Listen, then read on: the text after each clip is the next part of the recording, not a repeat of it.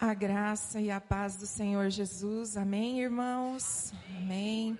Seja muito bem-vindo neste lugar, que nesse lugar você se sinta à vontade, que você possa aqui nesse lugar abrir o seu coração e receber a palavra do Senhor.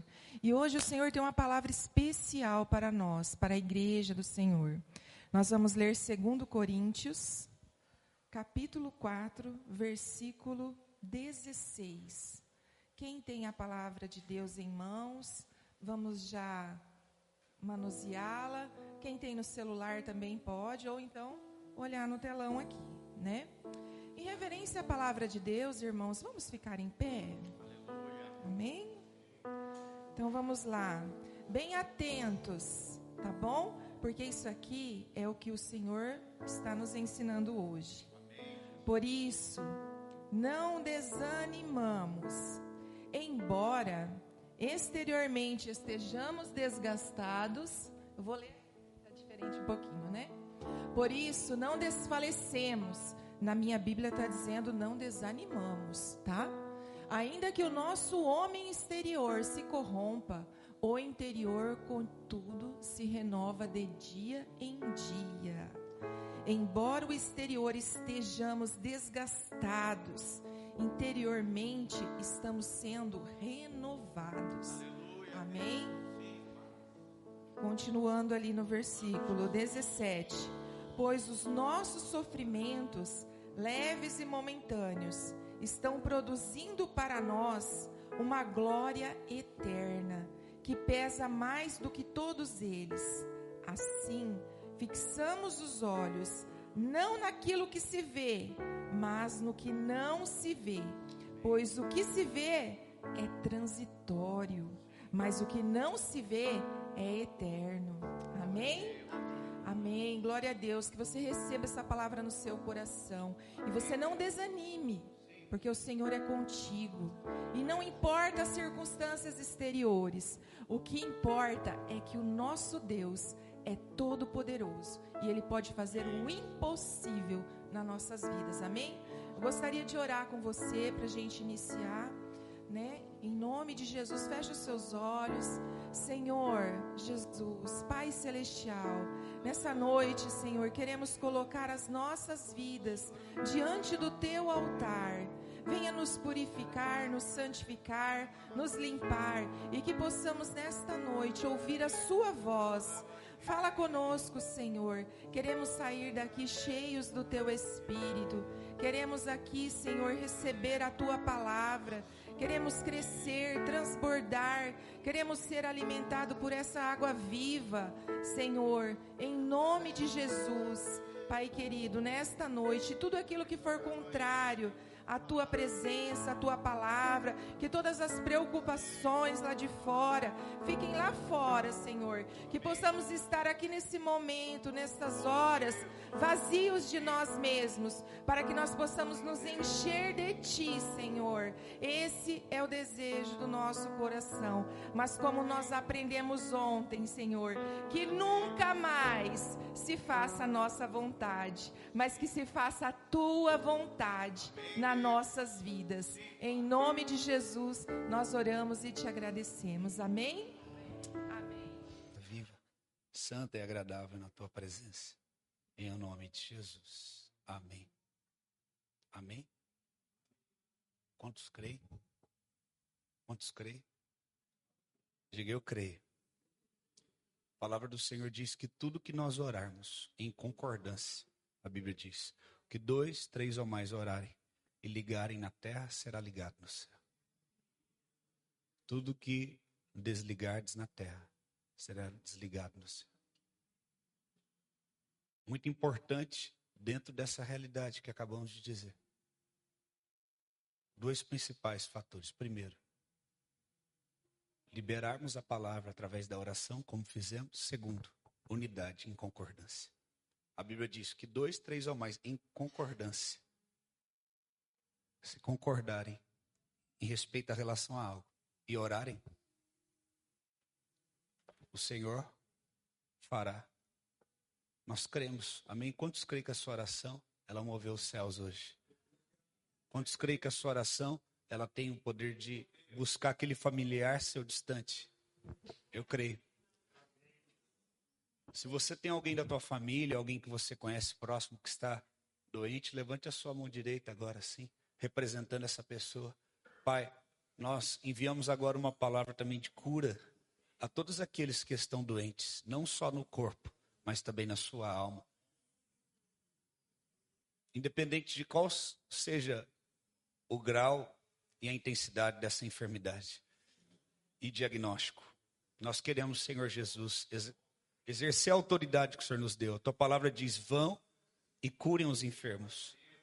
A tua palavra diz: Ele levou sobre si todas as dores, todas as nossas enfermidades. Pai, nós oramos na autoridade do teu nome. No nome de Jesus, espírito da enfermidade, espírito da doença, nós ordenamos, vá embora desta vida em nome de Jesus. Cada um que está aqui, Senhor, representando alguém, um amigo, um familiar, o Senhor sabe o nome, o endereço, e o Senhor sabe a causa da enfermidade. Nós te pedimos, Pai, vai com teu poder, em teu nome, Senhor. Arranca toda enfermidade, todo câncer, todo caroço, todo cisto. Ah, Jesus, toda falência múltipla dos órgãos, toda bactéria, toda infecção. Oh, Senhor, toca das plantas dos pés até o alto da cabeça. Cada órgão agora, Pai, seja restaurado. Na autoridade do nome de Jesus, profetizamos vida todos aqueles que ficaram com sequelas de enfermidades e doenças, sequelas do pós-Covid, nós profetizamos a cura, nós profetizamos a restauração, nós profetizamos vida na autoridade do nome de Jesus. Amém. Glória a Deus. Aplaude e glorifica o nome de Jesus. Aleluia.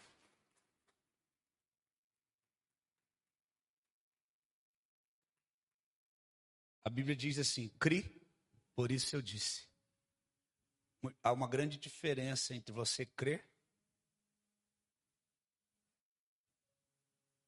e muitas vezes o que você crê aqui não consegue chegar aqui. Bíblia fala: se tiveres fé, como um grão de mostarda, e disseres a este monte: erga-te lança-se no mar. Assim será. Não adianta você ter a fé e não falar. Essa fé que Deus depositou dentro de mim, de você, ela precisa ser liberada. Essa fé que Deus depositou dentro de mim, de você, olha aqui para mim. Essa fé que Deus depositou dentro de mim, de você, ela precisa ser liberada. Olha para o irmão, olha para irmão e fala assim: a fé que está dentro de você precisa ser liberada. A palavra que está dentro de você precisa ser liberada. Quando Jesus chega naquela, naquele local onde estava sepultado Lázaro, escute, você tem que entender aquilo que, que Deus depositou dentro de você é muito poderoso. A Bíblia fala que o mesmo Espírito que estava em Jesus habita também dentro de nós. O mesmo Espírito que ressuscitou Jesus Cristo, também a Bíblia fala que nos ressuscitará naquele grande dia. Aquilo que aconteceu com o Senhor Jesus também irá acontecer com todos aqueles que agora em vida viverem para Ele e entregar a sua vida a Ele como o seu único suficiente Salvador. O mesmo Espírito capacitou Jesus para viver tudo aquilo que ele viveu na terra. Ele quer capacitar eu e você. Jesus ele tinha consciência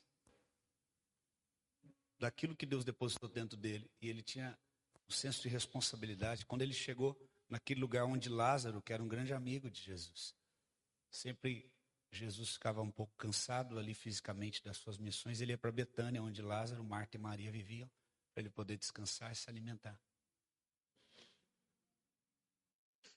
E quando ele chega naquele lugar onde Lázaro está sepultado, havia também tantos outros que ali foram sepultados, porque era um cemitério. E Jesus, quando ele chega naquele lugar, ele libera uma palavra de ressurreição. Mas olha o detalhe, para você entender o poder de Deus. Porque hoje em dia a gente fala do poder de Deus, há tanta incredulidade que às vezes as pessoas não conseguem entender o potencial que há no poder de Deus. E quando Jesus chega diante daquele local onde Lázaro estava, o que, que Jesus diz? Quem lembra? Fala mais alto. Ele disse: Lázaro. E o que aconteceu? Ele ressuscitou. E se Jesus falasse morto, sai para fora? Lázaro não estava morto? Estava, não estava?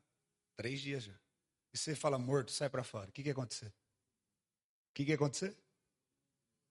Ele estava num cemitério. O que, que ia acontecer? Você consegue entender isso? Então, quando você entende a responsabilidade e o poder da palavra que está na tua vida, até quando você vai liberar a palavra, você tem que ser o quê? Sabe, específico e cuidadoso. Se Jesus fala assim, no cemitério, morto, vem para fora, o que, que ia acontecer, meu irmão? Porque há poder na palavra, no nome de.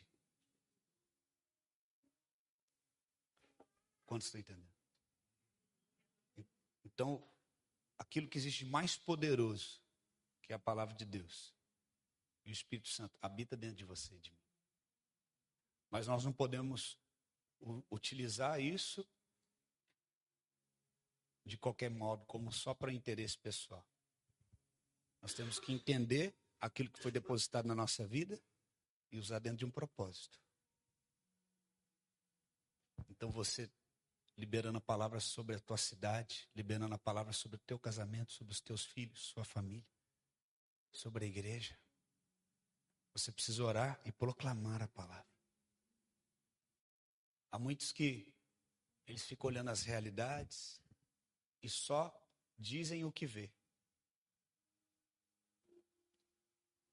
O que, que é noticiário? Você assistir, está sendo noticiado algo que já aconteceu o que, que vai acrescentar? Porque já aconteceu. Pode se mudar o que já aconteceu? Você só torna ciente daquilo que já foi. Não há o que ser feito. Mas se você deseja ver a glória de Deus, se você deseja ver as circunstâncias mudando ao teu redor, você precisa adorar o Senhor, entender qual é o propósito, é a vontade de Deus, exercer a autoridade no nome de Jesus e liberar a palavra. Olha o que fala Hebreus 11:3. Coloca aqui por mim, por favor, Hebreus 11:3. Diga assim: uma, uma realidade nunca vai ser maior do que uma verdade. Fala uma verdade sempre estará acima de uma realidade. Olha o que diz aqui. Pela fé, entendemos que os mundos, pela palavra de Deus, foram criados, de maneira que aquilo que se vê não foi criado ou feito do que é.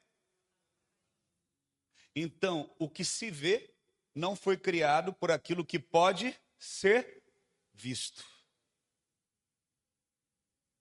Não é uma loucura, mas é a palavra. A Bíblia fala que as coisas de Deus é loucura para o homem e as coisas do homem é loucura para Deus. O que, que é loucura? No sentido não da doença em si, mas algo que não faz sentido. Deus está falando: olha, a forma de vocês agirem aqui na terra e pensarem, para mim não faz sentido. Por que, que não faz sentido? Porque a palavra de Deus diz os, que os nossos pensamentos não são como os pensamentos de. Porque os pensamentos de Deus são maiores do que os. E a Bíblia fala: Pois quem conheceu a mente do Senhor? Quem lhe foi o seu conselheiro? Para que lhe dê algo e depois peça restituição. Quem conhece a mente do Senhor, senão o próprio Espírito de Deus? Então, que sentido faz isso? Isso é uma realidade espiritual. Se você entender aqui olhando isso, tudo que se vê hoje veio de uma hoje, tudo que a gente vê é uma realidade o quê? Natural, física. Sim ou não? Eu estou olhando esse aparador. Ele existe, ó, tô vendo. Mas tudo que a gente vê hoje, antes de se materializar, foi criado por aquilo que não se pode ver. Um dia alguém teve uma ideia, e esse aqui que todo mundo está olhando, ele teve essa imagem dentro da cabeça dele e falou: Eu vou criar algo desse tipo. Ele foi lá, comprou o material e fez. Então, primeiro, isso nasceu dentro da criatividade, da ideia dele. Sim ou não? Tá gostoso ficar sentado nessa cadeirinha aí? Tá ótimo. Essa cadeira, exemplo, a primeira cadeira que existiu no mundo, primeira poltrona, alguém um dia viu ela, quando ela nem ao menos nunca tinha sido Quem entendeu?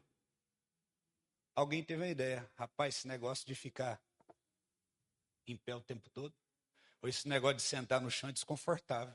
E a pessoa ficou pensando, imaginou quatro perninhas, um assento. É lógico que ao longo do tempo o pessoal foi aprimorando. E um dia ele, ele pega e manda fazer aquilo e ele desfruta. Relaxa. Você imagina, você está sentado aí, a gente se assenta, mas imagina o processo de alguém que teve essa ideia e trazer isso para para execução e para concluir isso. A gente às vezes não dá valor nas coisas porque não tem ideia. Tudo muito fácil. Você abre a torneira, sai água. Você aperta o botão. Aquele que criou a lâmpada, quantas vezes ele teve que falhar? Imagina se eu tivesse desistido na penúltima vez. Agora eu estou falando, é lógico, de criatividade, mas muito além disso, nós que temos o Espírito Santo, nós temos um Espírito de Deus que é muito mais criativo que a mente humana.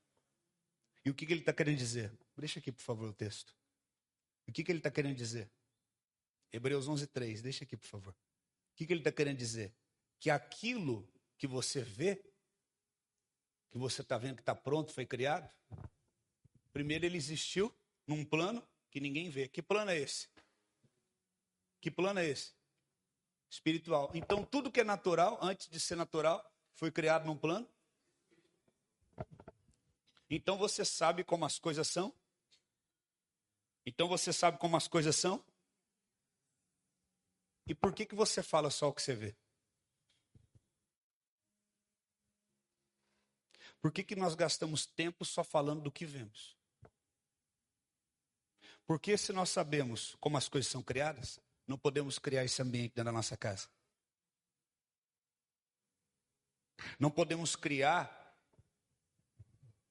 a partir de palavras que nós liberamos que vão ser sementes dentro das pessoas. Você quer mudar o mundo, comece com o teu cônjuge. Você quer mudar o mundo, comece tratando bem seu filho. Você quer mudar o mundo? Comece congregando, convivendo bem com a sua igreja.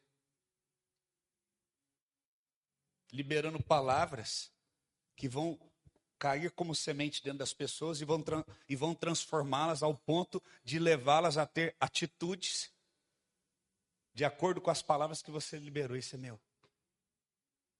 Alguém está aqui? Então você quer ser alguém que somente noticia, fala do que está acontecendo.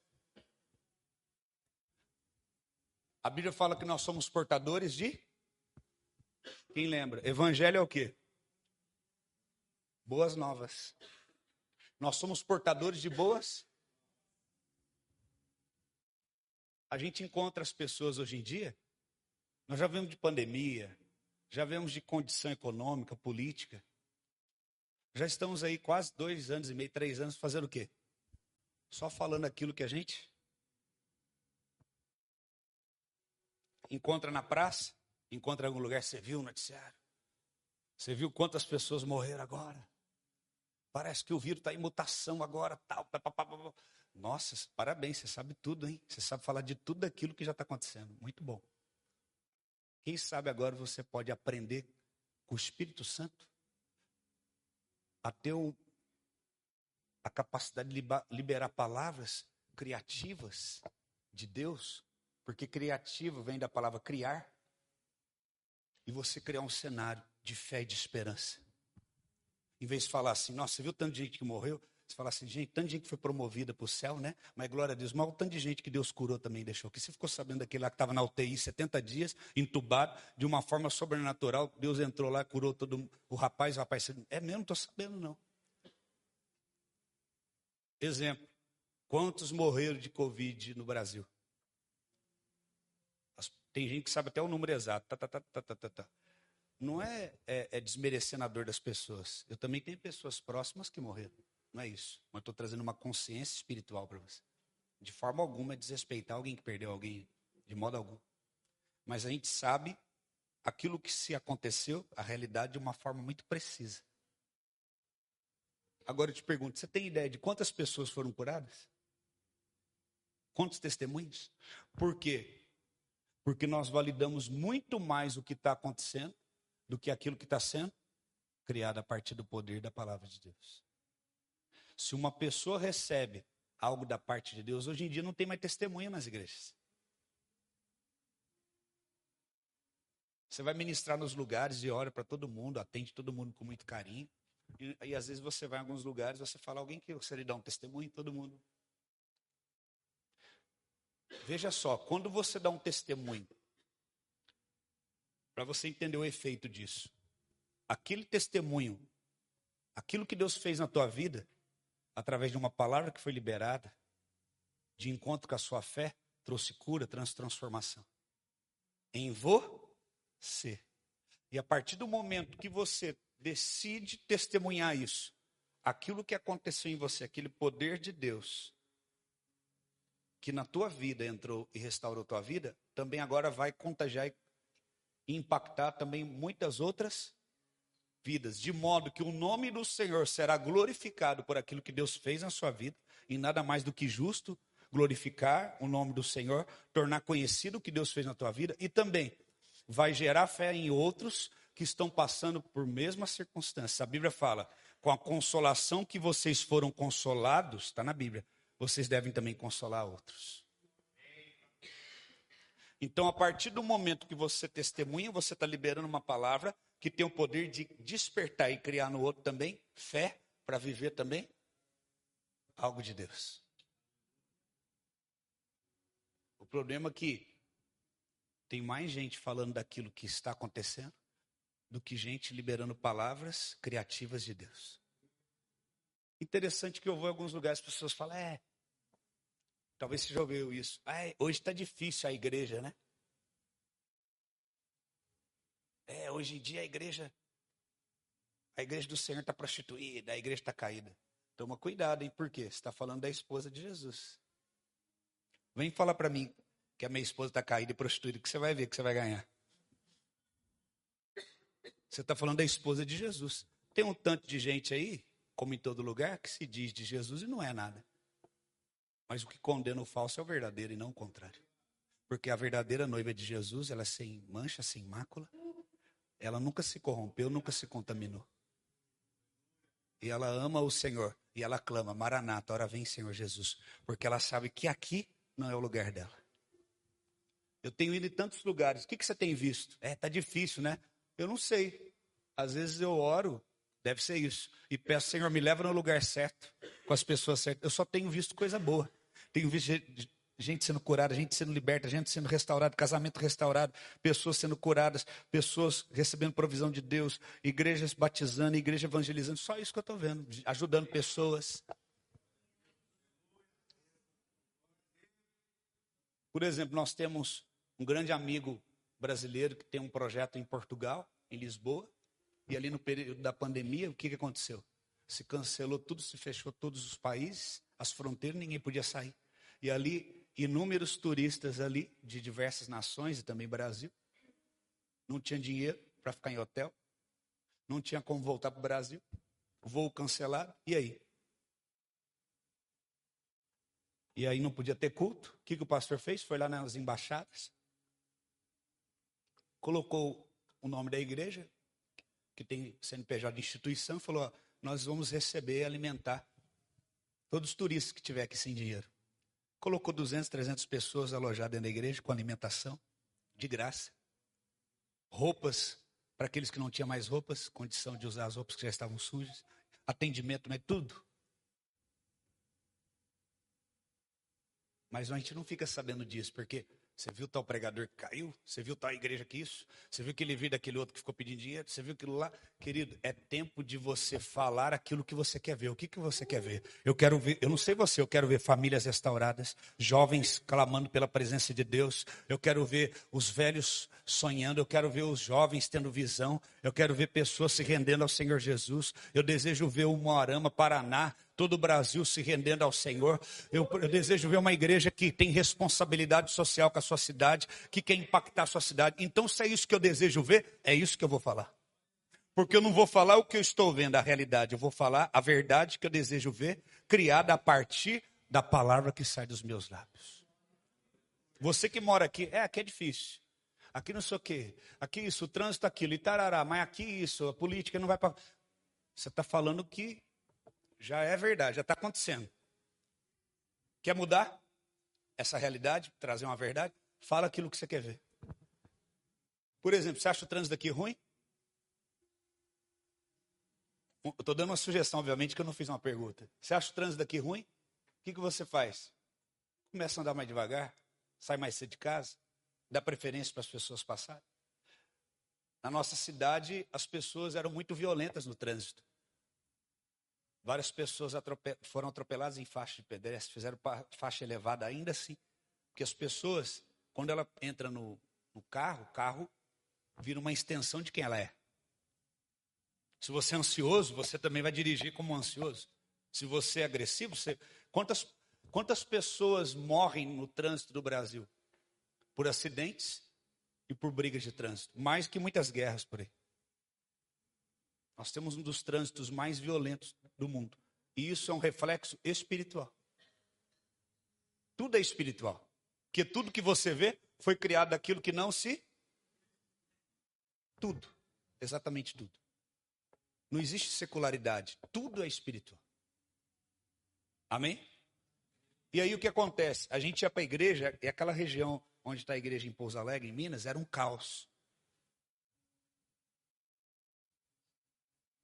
E às vezes eu olhava aquilo, eu falava, eu falava, o povo daqui é. E é verdade, é orgulhoso. Tudo que não deixa a gente passar. Você está indo, eles querem acelerar mais, que aí. O Espírito Santo falou para mim, legal, você está falando aquilo que já já está acontecendo. E aí, o que, que você vai fazer para isso mudar? Porque você está aqui como embaixador. O embaixador, ele não, se, ele não, é influenciado pela cultura do lugar que ele está, mas ele, é, ele traz a cultura do lugar que o enviou. Qual que é o papel de um embaixador da França no Brasil? Trazer a cultura que tem no seu país, defender os interesses do seu país aqui. E aí, a Bíblia diz que eu e você somos embaixadores do reino de Deus. E a Bíblia fala na oração do Pai Nosso: vem o teu. Como é que o reino de Deus vem para cá? Através de representantes, embaixadores que vão viver esse reino aqui. Eu e você, quantos diz amém? E aí eu peguei e falei, senhor, está certo. Pedi perdão. Ele falou, comece a semear aquilo que você deseja colher, e não aquilo que você está vendo. A Bíblia fala assim, ó. Nós estamos numa conferência pro. Você sabe qual é a lei dos profetas? Você está numa conferência profética, você tem que saber. Vamos aprender? Amém? Não tem problema, também não sabia, também aprendi. Vamos aprender junto. Diga assim: a lei dos profetas. Olha para o teu irmão, fala a lei dos profetas. Vamos ler. Amém? Ah, Senhor, te amo.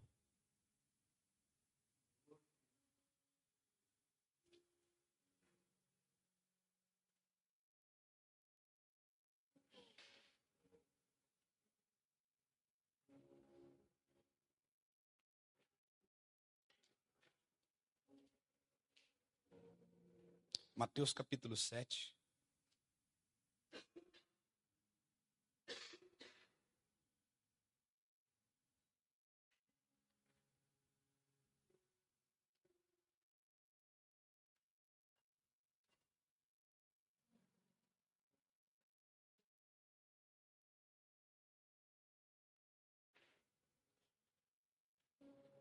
Diz assim, versículo 12: Tudo quanto, pois, quereis que os homens vos façam, assim fazeis vós antes por eles, porque esta é a lei dos profetas. O ministério profético nada mais é do que proclamar a vontade de Deus. Todo aquele que é um proclamador da palavra e da vontade de Deus é um profeta. Quer ver? Eu vou mostrar para você como é que você é um profeta. Levanta a tua mão o mais alto que você puder. Diga assim: no nome de Jesus, eu abençoo a cidade de Umuarama e as famílias dessa cidade. Amém. Olha para o irmão, fala, você é um profeta. Falou, você acabou de proclamar. Fala, você acabou de proclamar a vontade de Deus para essa cidade. Deus deseja abençoar essa cidade, sim ou não? E as famílias daqui? Pronto. Porque a palavra profeta no original significa porta-voz. A Bíblia fala que Noé era pregado, proclamador da justiça. Ele era um profeta. E o que, que ele fez? Fez um navio. Não deu nenhum curso, nenhuma palavra assim.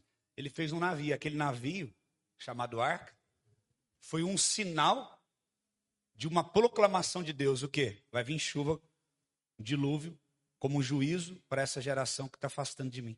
Se vocês se arrependerem, se envolverem na construção da arca, vocês vão ser salvos no dia que a chuva cair. Que dia que ela cai? Não sei, eu só estou proclamando o que Deus pediu para mim falar. Alguém deu ouvido para ele? Só a família dele. Só não, que benção, né? Que a família dele entrou com ele. Oito pessoas. Você pode proclamar até mesmo com as suas palavras, com as suas atitudes, ser uma carta viva.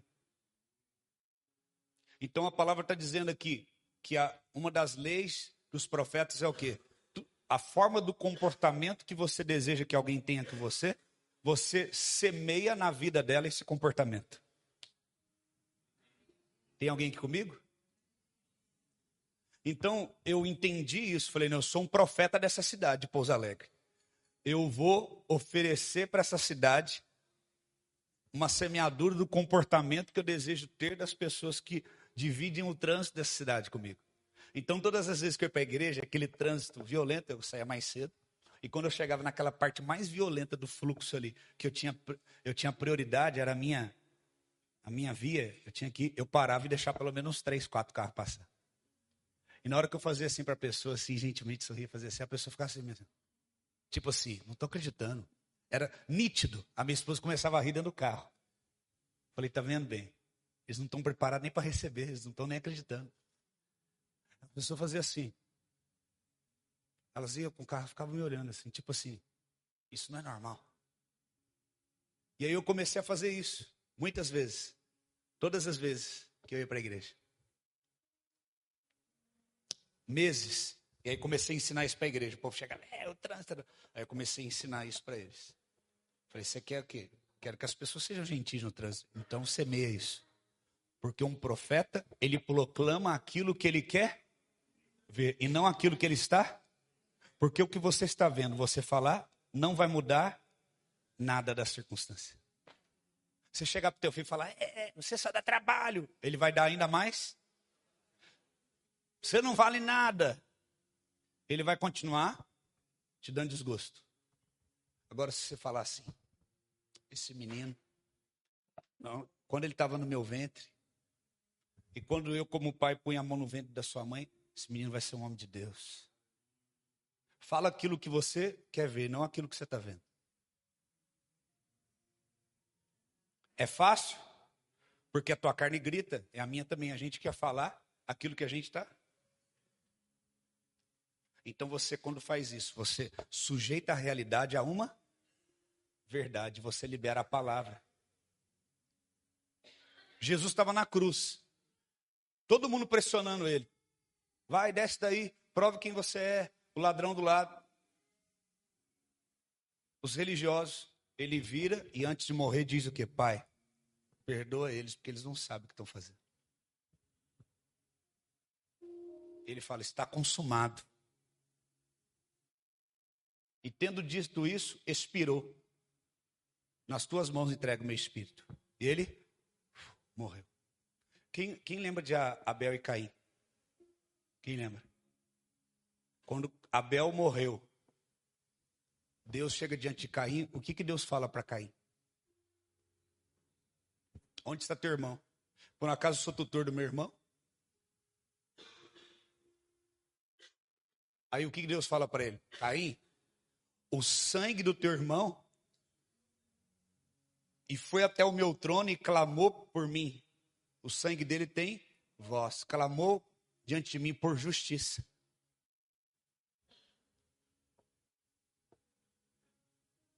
Quando Caim, quando Abel perde a sua vida nas mãos do seu irmão,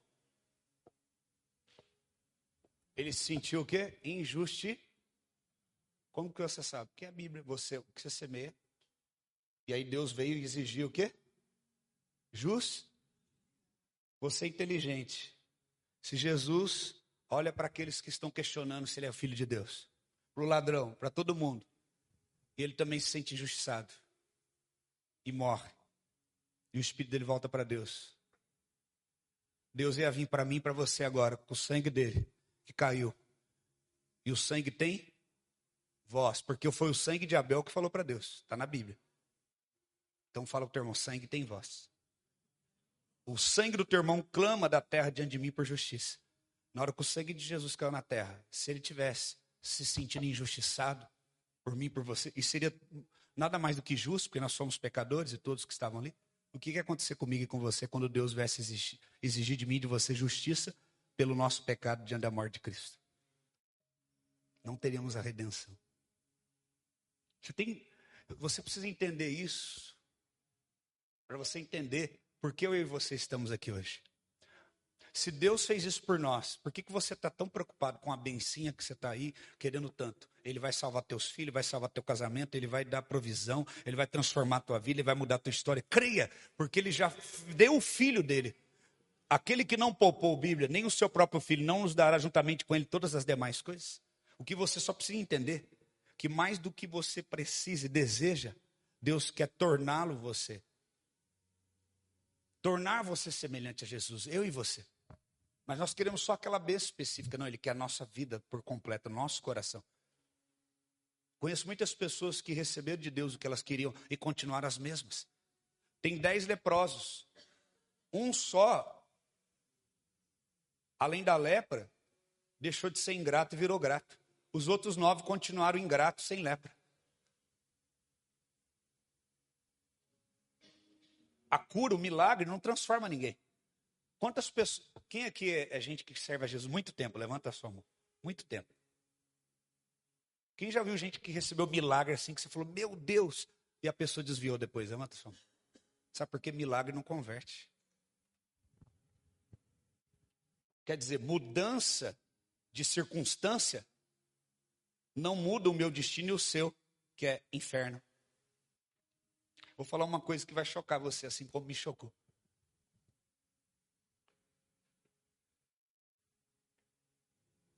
A gente tem uma expressão que a gente fala assim: vai para o inferno. Se não converter, vai para o inferno. Se eu e você não convertermos, nós vamos para o. Fala para o teu irmão. Fala, ninguém vai para o inferno. O pastor já vai tomar o microfone de mim, calma. Calma. Fala para o teu irmão, ninguém vai para o inferno. Pode falar, fala para outro. Você fala para ele, sabia que ninguém vai para o inferno? Aí pergunta por quê? Porque a gente sai de lá. Todos nós já estávamos condenados. Então você não vai. Você saiu de uma condenação que já tinha sobre você e sobre mim. Entendeu? Não é que eu vou para o inferno, eu e você. Nós saímos da condenação. Era para jogar cadeira para cima, mas só falar que Deus quer te dar um milhão, você. Você tem noção do que está tá sendo dado para mim e para você? E você está se lamentando por coisas.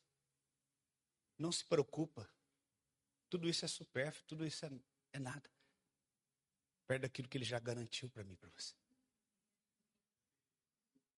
Então, quando Jesus morre e o sangue dele cai, chega diante do Pai clamando por perdão.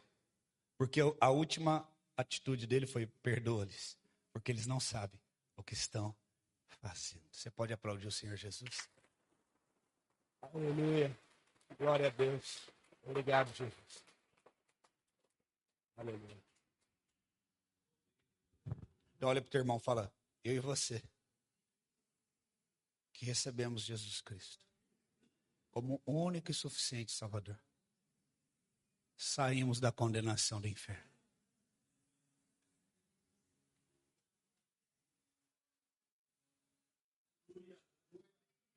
Já, aonde está isso na Bíblia? Já não há condenação para aqueles que estão. Quer dizer, se já não há, é porque antes. Pode falar a verdade, aqueles 10 segundos que eu deixei de dar a resposta que ninguém vai para o inferno, você pensou, ixi, estava indo bem. Sabia que ele ia pregar uma heresia. Seu herege. Amém. Eu te perdoo de você ter me julgado. Tô brincando. Brincadeira, gente. Ah, Deus. Tu és tão lindo. Olhe para o irmão e diga assim: pare de falar o que você vê e comece a falar aquilo que você quer ver.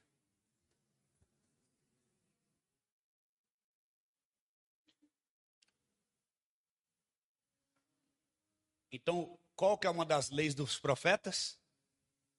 Tratar as pessoas do modo como eu quero que elas. E sabe o que aconteceu com a minha cidade? A cidade onde Deus me colocou lá como um profeta? As pessoas começaram a mudar no trânsito. Porque nós liberamos palavras daquilo que nós queríamos ver naquela cidade, não do que estávamos vendo. Começamos a proclamar. Nós fazemos é, uma vez por mês lá na igreja, turnos de intercessão e de oração, orando pela nossa cidade. Porque uma igreja, escute, uma igreja não é relevante pelo número de pessoas que ela tem, mas pelo quanto dos céus daquela cidade ela toca.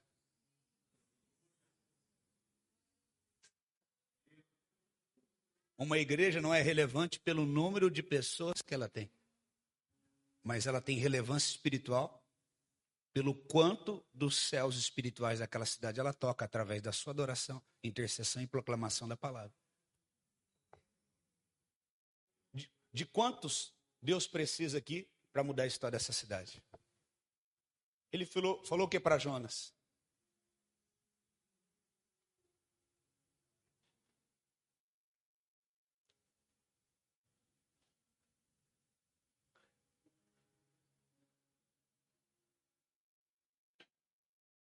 Ele falou: procura alguém que entra na brecha. Se eu, e se tiver é, 50 justos? E se tiver. Foi baixo? E se tiver.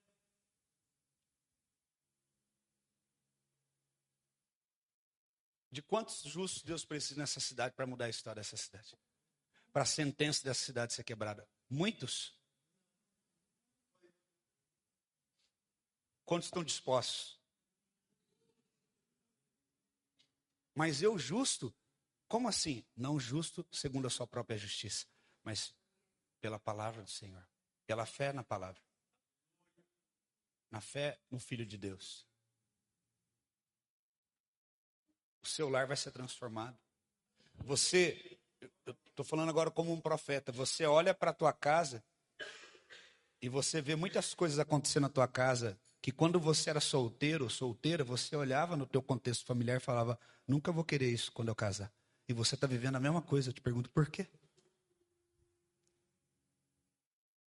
Porque algo novo não foi criado, mas foi somente falado e noticiado as mesmas realidades que já existiam antes. nós nos tornamos muitas vezes aquilo que nós mais criticamos. Até que alguém vem e quebra o ciclo.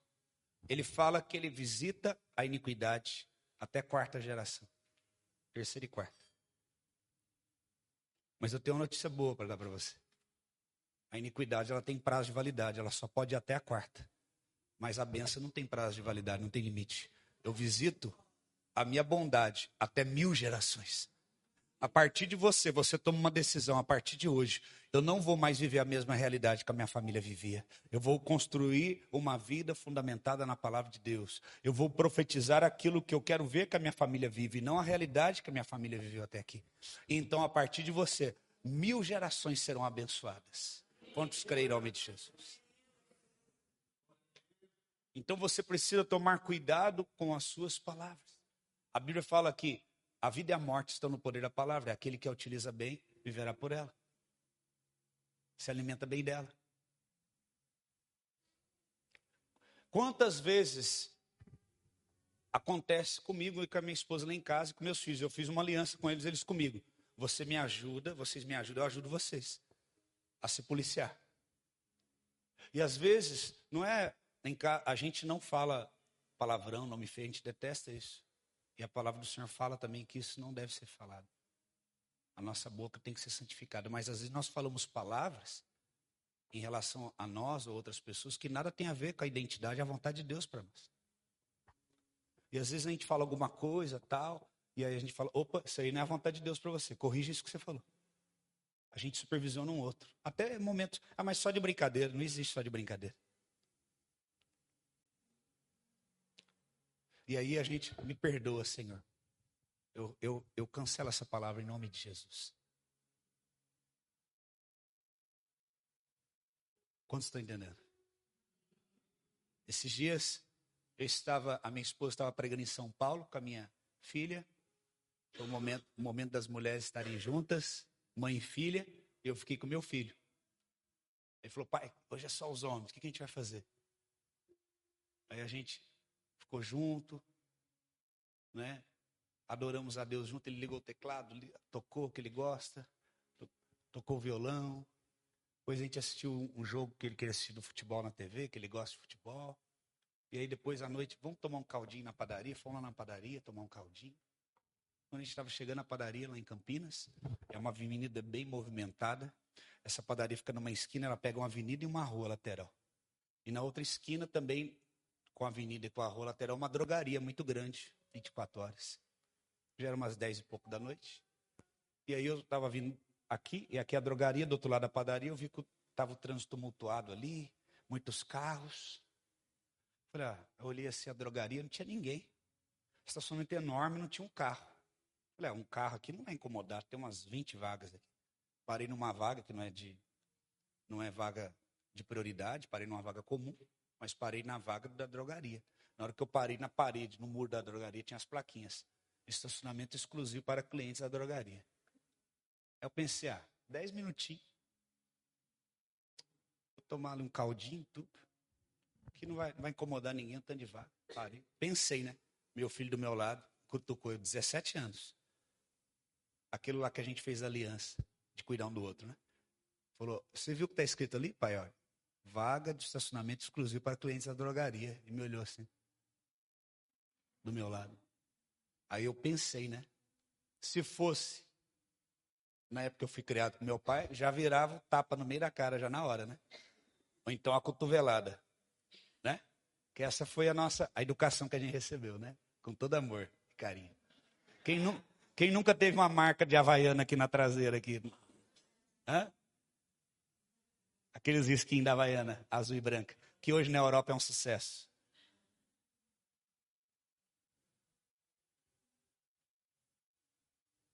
E aí eu pensei assim, mas tem ninguém parando aqui? Se eu for dar o contorno, retornar, tudo vai demorar uns 10 minutos. O Espírito Santo falou comigo. Você quer ganhar. Você acha que você está ganhando. Olha como é que a mentalidade humana sempre entra em conflito com a espiritual. Você acha que está ganhando. Realmente você vai ganhar na logística aqui 10 minutos.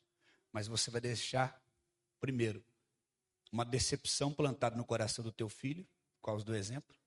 Segundo, uma semente errada dentro do coração do teu filho de uma quebra de princípio. Isso vai pendurar por quantas gerações? Até alguém olhar isso que você fez e não fazer isso e se arrepender. Eu falei, tá certo, Espírito. Eu olhei assim para Samuel, é verdade, filho. Liguei o carro, saí, contornei, demorei os 10 minutos, estacionei no estacionamento da padaria. Não falei nada para ele que o Espírito Santo falou comigo. Sentei para tomar o caldinho com ele. Na hora que eu sentei, ele bateu no meu ombro e falou assim: Pai, quando eu crescer, casar, tiver filhos, eu quero ser um pai como você.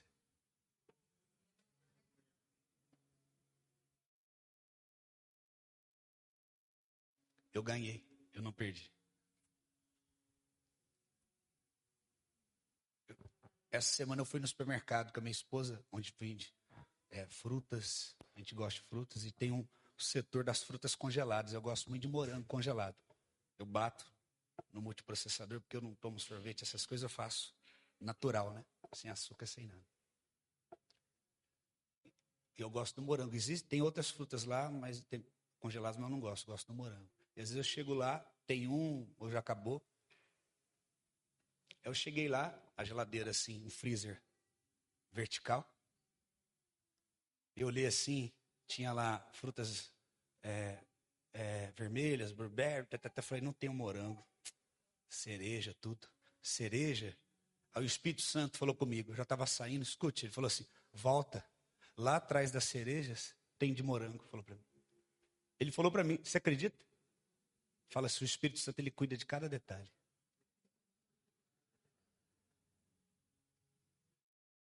Ele falou, lá atrás das cerejas tem. Eu fui, abri, tirei aquelas embalagens, que é umas embalagens em pé assim, que cobriu o fundo, cereja, cereja, tirei um, uns morangos lá atrás.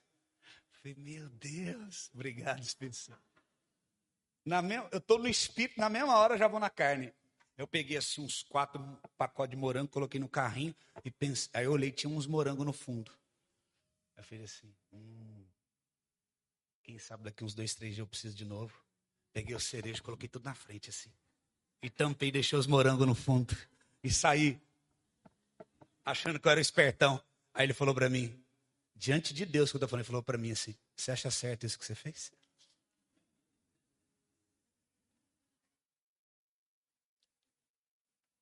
Ele falou para mim: Você acha certo isso que você fez? Aí ele falou: Você só achou morango porque eu falei para você. E por quê? Porque alguém fez a mesma coisa que você acabou de fazer. Escondendo o morango, mas eu falei para você que eu cuido daqueles que são fiéis. Eu senti tão amado quando eu fui corrigido. Voltei, abri a geladeira. Olhei para os moranguinhos que estavam lá atrás e falei: é, Alguém vai levar vocês. Tirei a cereja, coloquei a cereja tudo numa fileira assim, coloquei os morangos tudo bonitinho.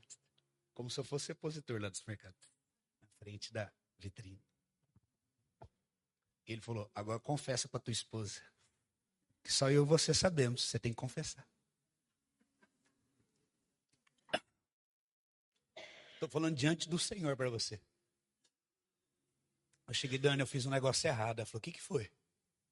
Eu falei, eu, eu, você sabe que a gente gosta de morango, né? Falou, uh, demais. Você achou? Eu falei, eu não, o Espírito Santo. Eu fui lá, só tinha de cereja. Na hora que eu estava saindo, o Espírito Santo falou, volta e tira a cereja, que atrás tem morango. E tinha um monte, amor. Eu peguei uns quatro para nós. Só que na hora que eu estava saindo, eu não aguentei, eu fui tentado. E eu peguei e coloquei a cereja na frente, escondi os morangos atrás para ninguém pegar. Falei, é, é, Espírito Santo me corrigiu. Ela, tá certo. Ela estava já quase, a carne também quase gritou. Né? Ela, é, é mas ah, tá certo isso mesmo. E ele falou para mim, tá certo o que você está fazendo? Eu falei, não, volta lá. Porque eu sou fiel e eu falei para você. E agora você quer fazer na mesma moeda? Quer dizer, qual é a lei dos... Aí eu vim aqui, conferência profética. Hum, o homem que tem a visão de raio-x. Ele descobre o CPF. Mas esconde o morango atrás da cereja para ninguém comprar. Ah, mas Deus não leva em conta. Quem você está se tornando é mais importante do que as suas, as suas habilidades.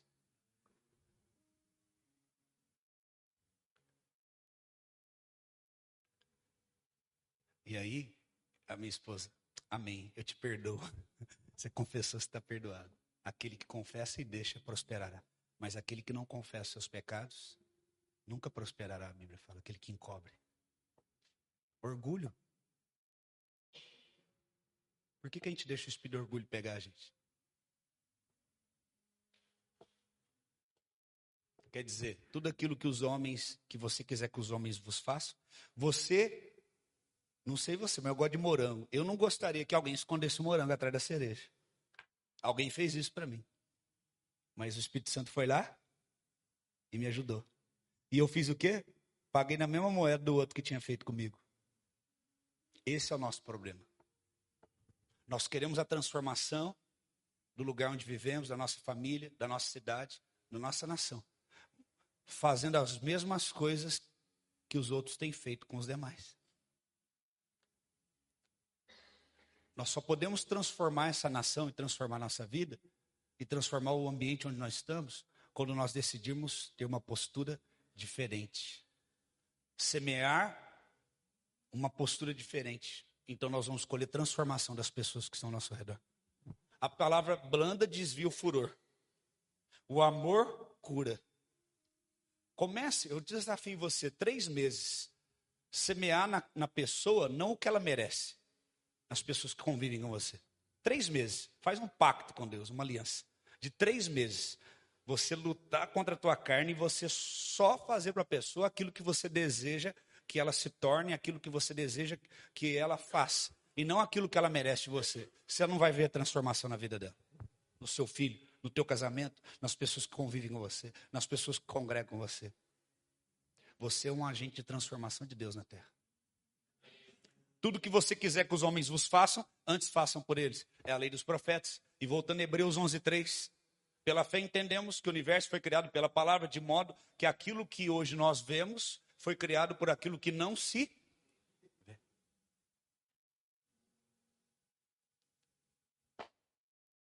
Quem está me entendendo? Quer algo mais profético do que isso? Aqueles irmãos que chegam aqui e organizam tudo, arrumam as cadeiras cada cadeira vazia, nós profetizamos uma vida que vai ser salva.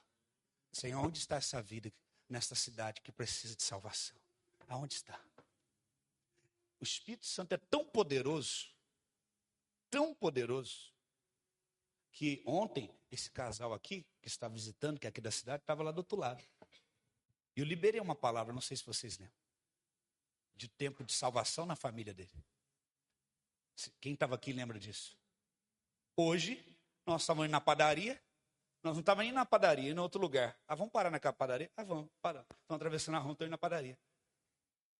Nem ele sabia que o primo dele tava, de outra cidade estava aqui na cidade. Ontem foi profetizado que chegaria salvação na família. Aí ele dá de cara com o primo que estava entrando no carro para ir embora para a cidade dele de novo. Parou para comprar algumas coisas. Resumindo, ele abriu o coração conosco, falou de algumas questões pessoais que ele está enfrentando, oramos com ele, fizemos um apelo e ele aceitou Jesus. Por quê? Aquilo que você quer que aconteça na tua vida, você tem que e a palavra vai alcançar. É muito mais efetivo do que você tentar na tua força. O que foi liberado ontem aqui começou a acontecer na vida dele ontem. Quantos estão entendendo? É isso que você precisa entender. Então tudo ao seu redor começará a ser transformado. Se Jesus ficasse ofendido, escravo da ofensa, e falasse: Olha aí, estão ainda querendo que eu prove que eu sou filho de Deus e ele morre com esse sentimento, aquela oferta não seria agradável a Deus e todos nós hoje, condenados, continua, continuaríamos debaixo de uma condenação eterna. Mas hoje eu e você só estamos aqui porque não recebemos, escute, Muitas vezes nós estamos cansados de receber das pessoas um tratamento que nós não merecemos. Sim ou não? Poxa, mas eu faço tudo, a pessoa não valoriza. Uma das coisas que nos desencoraja a fazer o que é certo. A Bíblia fala: não cansemos de fazer o bem, porque é o seu tempo. Se nós não cansarmos, nós vamos escolher. Vence o mal com o bem. Eu vou orar falando isso de novo. Muitas vezes nós reclamamos diante de Deus, queixamos com pessoas próximas que não temos recebido aquilo que merecemos. Quantos aqui já tiveram esse sentimento? Quantos aqui já tiveram esse sentimento? De você não receber aquilo que você merecia. Olha para o irmão e fala assim: eu e você recebemos de Deus aquilo que nós não merecemos. Salvação e perdão. A gente valoriza tanto um reconhecimento que a gente merecia, mas não tem, um amor que a gente merecia, mas não tem, e despreza um amor que a gente não merecia e tem. Um perdão que a gente não merecia e tem. Uma graça que a gente não merecia e tem. Porque nós estamos mais, a nossa carne está mais tendenciosa para ficar numa situação cômoda e confortável a aceitar o ruim do que o excelente de Deus. Aquilo que eu e você não merecemos, nós recebemos. Perdão, amor, paz, vida eterna. A gratidão é a memória do coração. A palavra de Deus diz: entrar por suas portas com atitude de gratidão. Às vezes, talvez você olha para alguém, vou dar o um exemplo aqui do pastor, e às vezes você fala assim, para alguém que te ajudou, alguém que te apoiou, um cônjuge, alguém, você olha talvez para o pastor, meu Deus, pastor, eu sinto uma gratidão pela tua vida. Mas ele não está sentindo nada, porque o sentimento está dentro de você. Às vezes chega alguém para mim e fala assim, eu estou sentindo uma gratidão. Aí eu olho assim, eu não estou usufruindo de nada, eu não estou sentindo, eu não consigo sentir o que está aí dentro. A gratidão tem que ser uma atitude. Ações de graça, atitude de gratidão. Aquele que tem consciência da graça de Deus, ele tem atitude de gratidão. Ele vem para os cultos, ele adora a Deus. Eu fui, eu lembro que a última vez que eu fui à África, eu fiquei em algumas igrejas, uma das igrejas que eu fiquei uma semana lá, acompanhando a realidade deles. Os irmãos reuniram no final do culto e falaram, pastor, o senhor tem que conversar com o nosso pastor, ele te respeita muito, ele gosta de você. Tem que conversar com ele. Falei, o que, que foi? Ele fala, nós temos que ter mais cultos aqui na igreja. Eles andavam em torno de mais de uma hora, duas horas, para chegar nos cultos. Não tinha cadeiras, eles colocam aquelas como é que chama? Esteiras de bambu, sentam ali. Durante os dias de semana, os cultos são à noite, não tem energia elétrica. Eles trazem aquelas lâmpadas de emergência que carregam no trabalho em casa e vem direto do trabalho da casa, penduram em pontos específicos. Não tem som, não tem instrumento, não tem banheiro, não tem água encanada. Fica do lado de uma mesquita, naquela escuridão, e eles começam a tacar pedras, não é pedrinha não, pedra desse tamanho lá. Pode acontecer de cair em cima de alguém e machucar, porque metade da igreja tinha uma telha, telhas de, de zinco, outra metade não. Não tem paredes, só as estruturas com as telhas. Não tem banheiro. Se você quiser fazer o número um, o número dois, você tem que ir no mato. Não tem salinha de criança, não tem nada. E no domingo pela manhã eles fazem um culto, eles alugam um gerador eles juntam dinheiro a semana toda para alugar um gerador para no domingo poder ligar os instrumentos todos e adorar com mais alegria e liberdade. Então eles trabalham a semana toda para juntar dinheiro, ofertar para a igreja alugar um gerador no domingo para poder tocar os instrumentos eletrônicos. E eu pensei, o que, será que eles desejam? Falei, o que, que vocês desejam que eu falo com o pastor? Não, sabe o que é, pastor? Precisa ter mais culto. Falei, tá, mas quais os dias vocês têm, que vocês têm culto aqui e que dia que não tem? Nós temos culto, pastor, segunda, é, culto de celebração segunda, terça, quarta, quinta e sexta. E temos o culto de adoração no domingo. Falei, tá, mas só não tem culto sábado. Então, nós queremos culto sábado também.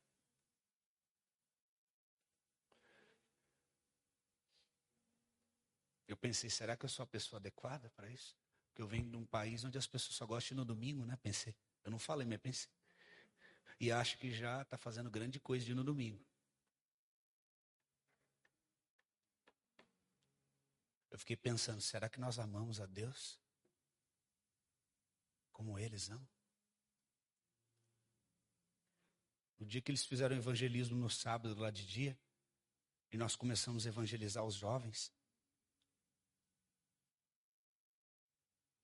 E ali tem a mesquita, duas jovens que estavam vindo da mesquita, com aquela burca, com aquela roupa. Nós conseguimos aproximar delas com as irmãs, evangelizar, as duas entregaram a vida para Jesus. E no domingo, quando eu fui pregar, eles jogavam pedras desse tamanho assim. E aonde estava o púlpito, que é a parede, e do outro lado a mesquita, é onde eu estava pregando, e não tinha telhado. E o telhado estava enchendo o povo. Eu pregando e não sabendo se a qualquer momento uma lajota daquela podia cair na minha cabeça. E nenhuma pedra caiu em cima de ninguém. Porque não tinha telhado, mas tinha uma mão ali. A mão do Senhor, que é maior do que qualquer telhado. Então, aquilo que você não vê é mais poderoso do que aquilo que você. Eu só acredito naquilo que eu vejo. É, Tomé. Põe o dedinho aqui, ó.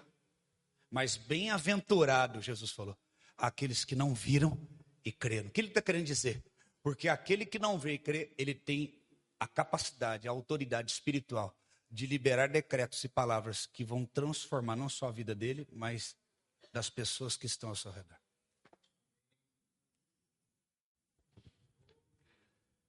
É isso que Deus quer comigo com você. Você não precisa Você não precisa de mais nada, só da presença. Amar a presença de Deus. Desejar a presença de Deus. Esse missionário que recentemente saiu nos noticiários morreu no Quênia. Eu já estive no Quênia. E quando nós fomos no Quênia, não, a gente não pode sair da área ali do aeroporto, porque os grupos extremistas, Boko Haram, eles sequestram os cristãos. Eles pegam os voos de onde estão vindo os cristãos e eles sequestram os cristãos e matam os cristãos. E quando nós chegamos lá, foi orientado para que nós esperássemos um grupo específico para nos levar para os hotéis. E quando chegavam os grupos, porque vieram pessoas de vários países para uma conferência que estava tendo lá, eu fui um dos convidados para estar recebendo, participando. Só de pastores era mais de 70 mil pastores. Eu nunca vi nada igual. Nós participamos de um culto que não podia ser na capital, que não cabia. No interior, no meio do mato, eles instalaram geradores, transmissores, luz. Mais de 3 milhões e meio de pessoas. Eu vi, ninguém me contou. Aleijado levantando e andando. Eu vi uma criança que ela não, ela tinha o globo ocular, não tinha íris do olho, era branco assim. Eu vi. E eles não oravam pelos enfermos, eles ficavam só adorando Jesus. Adorando, adorando, adorando, adorando, adorando, adorando, adorando. Eu vi. Não é coisa que ninguém me contou. E a íris do olho do menino foi formando. Tem vários portões de entrada ao redor de todo aquele espaço, que eles têm que ir para o interior, porque eles pegam uma planície, um lugar grande, no mato, coloca os banheiros químicos, coloca essa estrutura, e o, o exército e o presidente coloca toda a equipe do, da, da nação da segurança para proteger os cristãos. Está crescendo o evangelho lá. Aonde mais perseguida a igreja mais cresce. E aí o que acontece? Tem os portões dos enfermos. Então, quando você vai levar, vai levar alguém da tua família ou um enfermo, você passa por aquele portão leva o, todos os exames, eles fazem uma, um, uma triagem, registram tudo ali, tiram foto, filma, filma você, registra você. E depois, quando a pessoa é curada, eles voltam para esse mesmo portão e eles pegam os médicos que trabalham para o Ministério da Saúde, eles examinam num, num, num, num, consultório móvel que eles fazem lá, fazem os exames e eles colocam depois naqueles dias o telão, o antes ou depois a filmagem da pessoa chegando aleijada, o exame que comprova que não é farsa, que ela é aleijada, do outro lado ela andando e tudo e tudo tudo assim. É impressionante. E uma atmosfera da glória de Deus. Eles só fazem uma coisa, glorificam a Jesus. A oração inicial do culto, uma hora, duas horas de oração. É. Sabe quantas refeições a gente fazia por dia lá? Duas. Gente tomava um café da manhã que era quase um almoço. Tinha tudo. Mandioca, batata, tudo, carne, todo tipo de carne, muita fartura no hotel. E a gente comia, comia, comia, comia. Eles falavam, fiquem, fiquem prontos no saguão do hotel, depois do café tal hora, tipo 10 horas. Aí vinha, o transporte pegava a gente e levava para esse local, para os cultos que são as Cruzadas de Milagres. Depois teve a conferência só de pastores, que foi 70 mil pastores. E aí nós ficávamos em pé. Nós, que eu falo, toda essa multidão de milhões. Não tinha uma cadeira. E o culto começava ali 10, 11 horas, ia parar 10, 11 horas da noite. E a gente chegava no hotel, tomava um banho, jantava, ia dormir no outro dia a mesma coisa.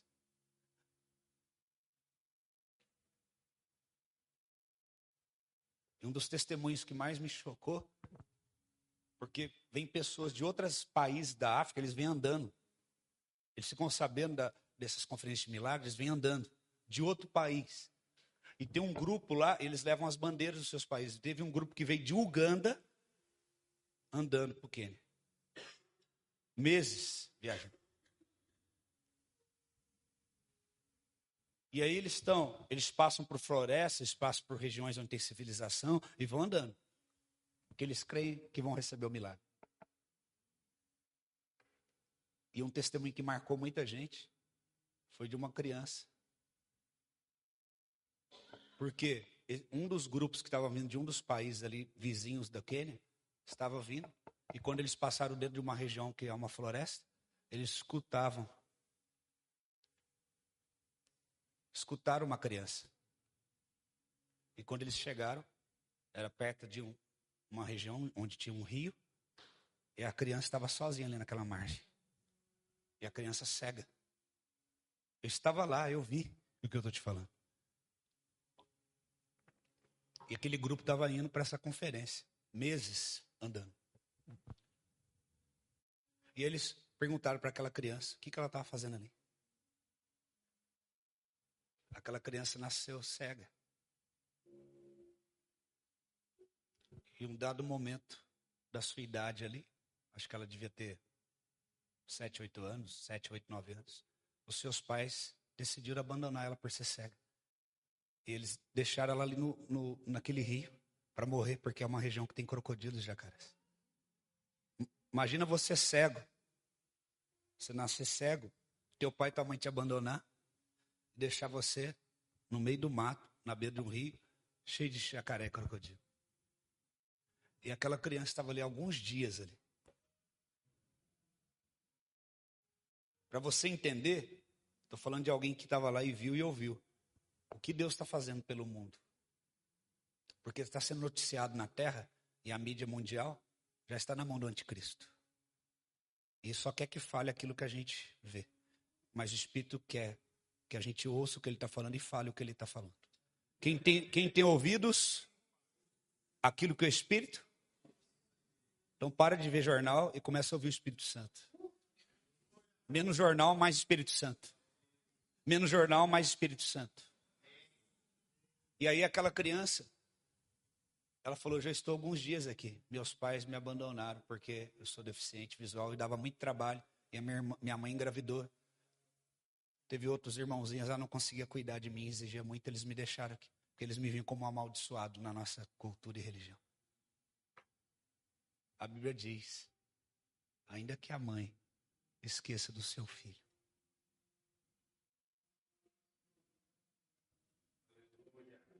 Então, mas você está aqui há tantos dias. Como é que você sobreviveu criança falou: eu não, eu não enxergava, eu não enxergo, mas eu ouvia todos os dias. Quando via um homem, ele tem uma voz muito doce. E esse homem, ele me alimentava. Esse homem me protegia. Ele não permitia que nenhum animal, à noite, nem durante o dia, me atacasse.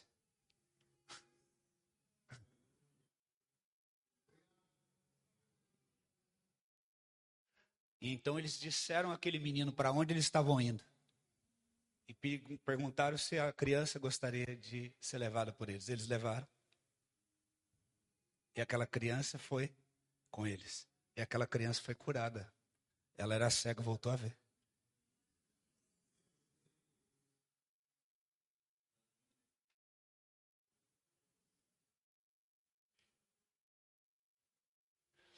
Jesus está vivo, irmãos.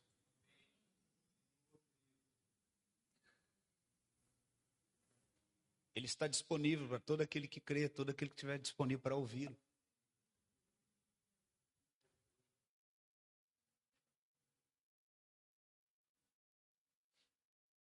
Me impactou muito ver. Tinha um corredor daqueles que eram coxos e queriam andar. Eles se jogavam da cadeira de rodas e ficavam rastejando no chão, pastor Giovanni. Assim, ó. Só com o tronco. Porque daqui para baixo não tem movimento. Eu falava assim: o que, que é isso? E o pastor falava assim: eles creem que a qualquer momento eles vão andar, então eles não param. Os sors correndo. E às vezes a gente ficava horas no culto lá, eu voltava depois, eles estavam lá clamando o nome de Jesus e rastejando. Sabe por quê? Porque da origem simples deles, de onde eles vieram, eles não têm outra alternativa. Ou eles têm Jesus, ou eles não têm mais nada.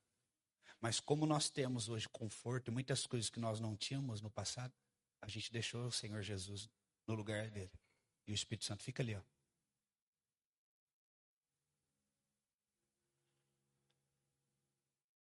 Mas quando ele se torna a nossa única alternativa, E a nossa única alternativa é crer. E alguns ali eram curados realmente. Eu chegava depois, cadê aquele um que estava aqui? Não, ele já levantou, está andando já. Outros não.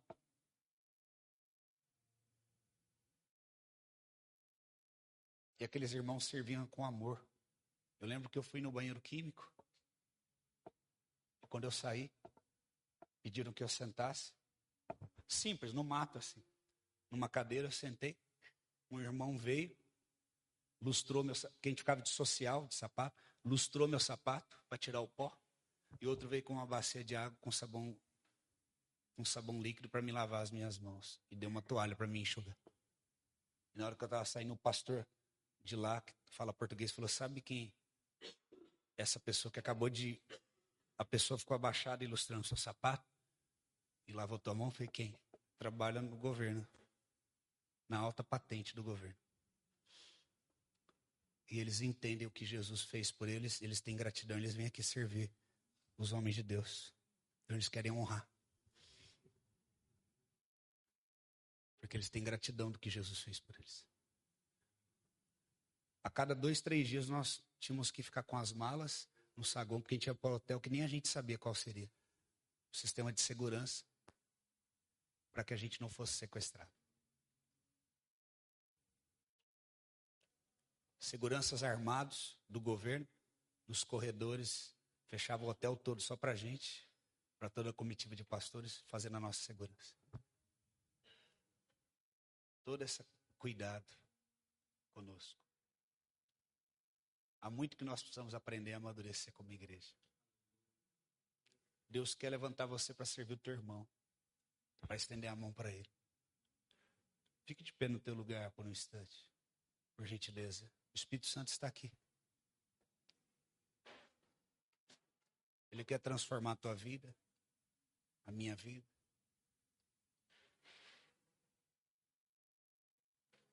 Pode ficar sentado se só quiser, não tem problema. Pode ficar, fica à vontade. O Espírito de Deus está aqui.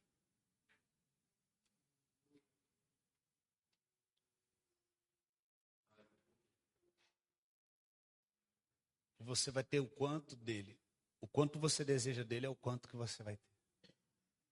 Talvez você veio hoje aqui, eu até te entendo, com tanto desespero no teu coração por tantas coisas que você precisa.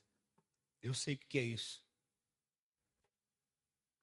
Nove anos atrás, a minha esposa foi diagnosticada com câncer. Câncer. A minha esposa,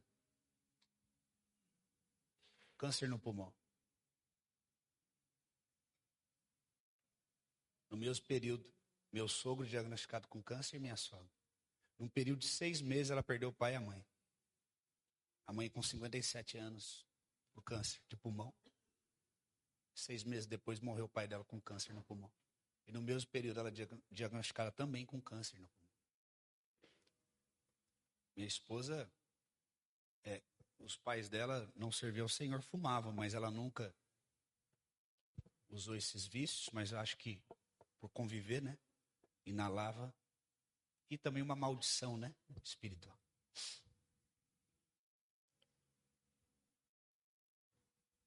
E ali, o médico fez a biópsia e me chamou e falou: olha, metástase.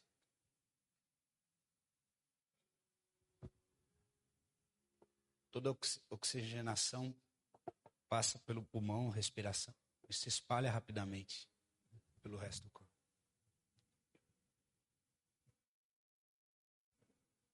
Ele não sabia que eu era pastor, falou: não sei qual é a tua profissão, pede licença do teu trabalho, até sai. Não tem tratamento, só uma sobrevida para você, pela partir é, tranquilamente. Vai viver com ela nesses últimos momentos, uma despedida. Eu lembro que eu só olhei para trás e vi se tinha um aparelho para mim poder me encostar. Eu senti aquilo que todo mundo fala, o coração rasgar. O coração é um músculo, né? Eu senti dilacerando, rasgando assim. Doeu. Muito.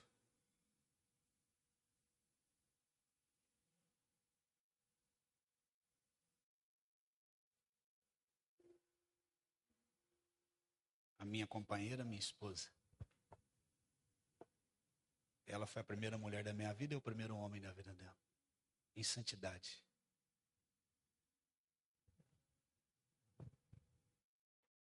Com dois filhos. Falei, e aí, Senhor, e agora? E agora, meu Deus? E a gente quer uma resposta, a gente quer um sinal. Eu orava, eu buscava. E sabe o que Deus falava para mim? Nada. Nada ele falava os convites que eu recebia, os amigos que sempre eu servia, que eu pregava, muitos deles me deixaram naquela época.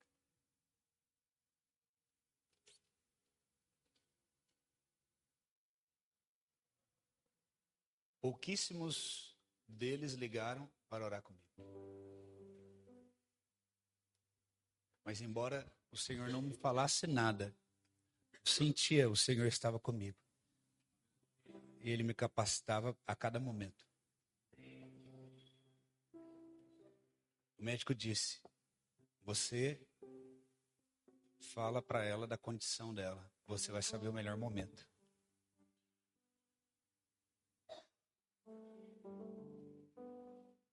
Eu lembro que eu lembro que eu, eu tinha um, um padrinho nosso de casamento que morava perto do hospital que era lá em Belo Horizonte, onde ela fez a biópsia. E ele morava numa casa que tinha uns cinco andares, bem alta. E lá em cima tinha uma área de lazer. E lá que eu subia para orar. Se o diabo ele foi até Jesus no deserto, ele não vai vir até nós? Eu lá em cima orava, esperando que viesse uma palavra de Deus. E muitas vezes eu encostava, eu lembro como se fosse hoje, naquele parapeito que vinha assim, olhava aquela altura muito alto, mas muito alto. Uns cinco, seis andares. E aí via uma voz: Por que, que você não pula daqui de cima? Você acredita nisso? Vai acabar todo esse sofrimento.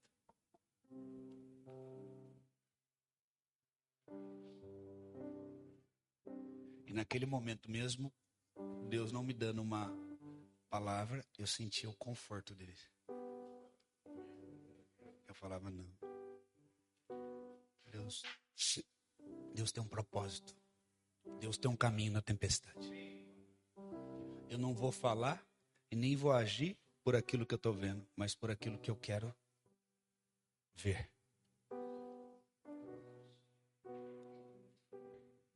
Então eu entendi que eu não podia deixar um diagnóstico que era uma realidade se tornasse para mim uma verdade. O que é um diagnóstico? Uma realidade.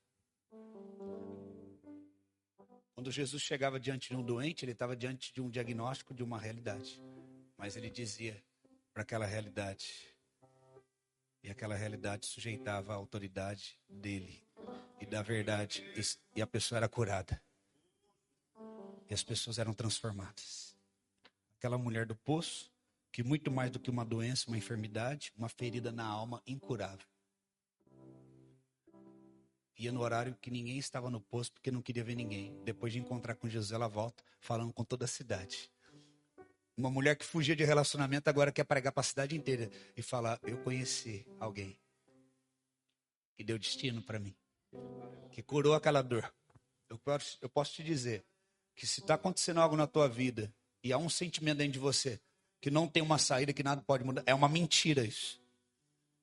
É o próprio Satanás que está tentando te enganar, mas eu posso te dizer uma coisa: não há limites para o poder de Deus agir na sua vida.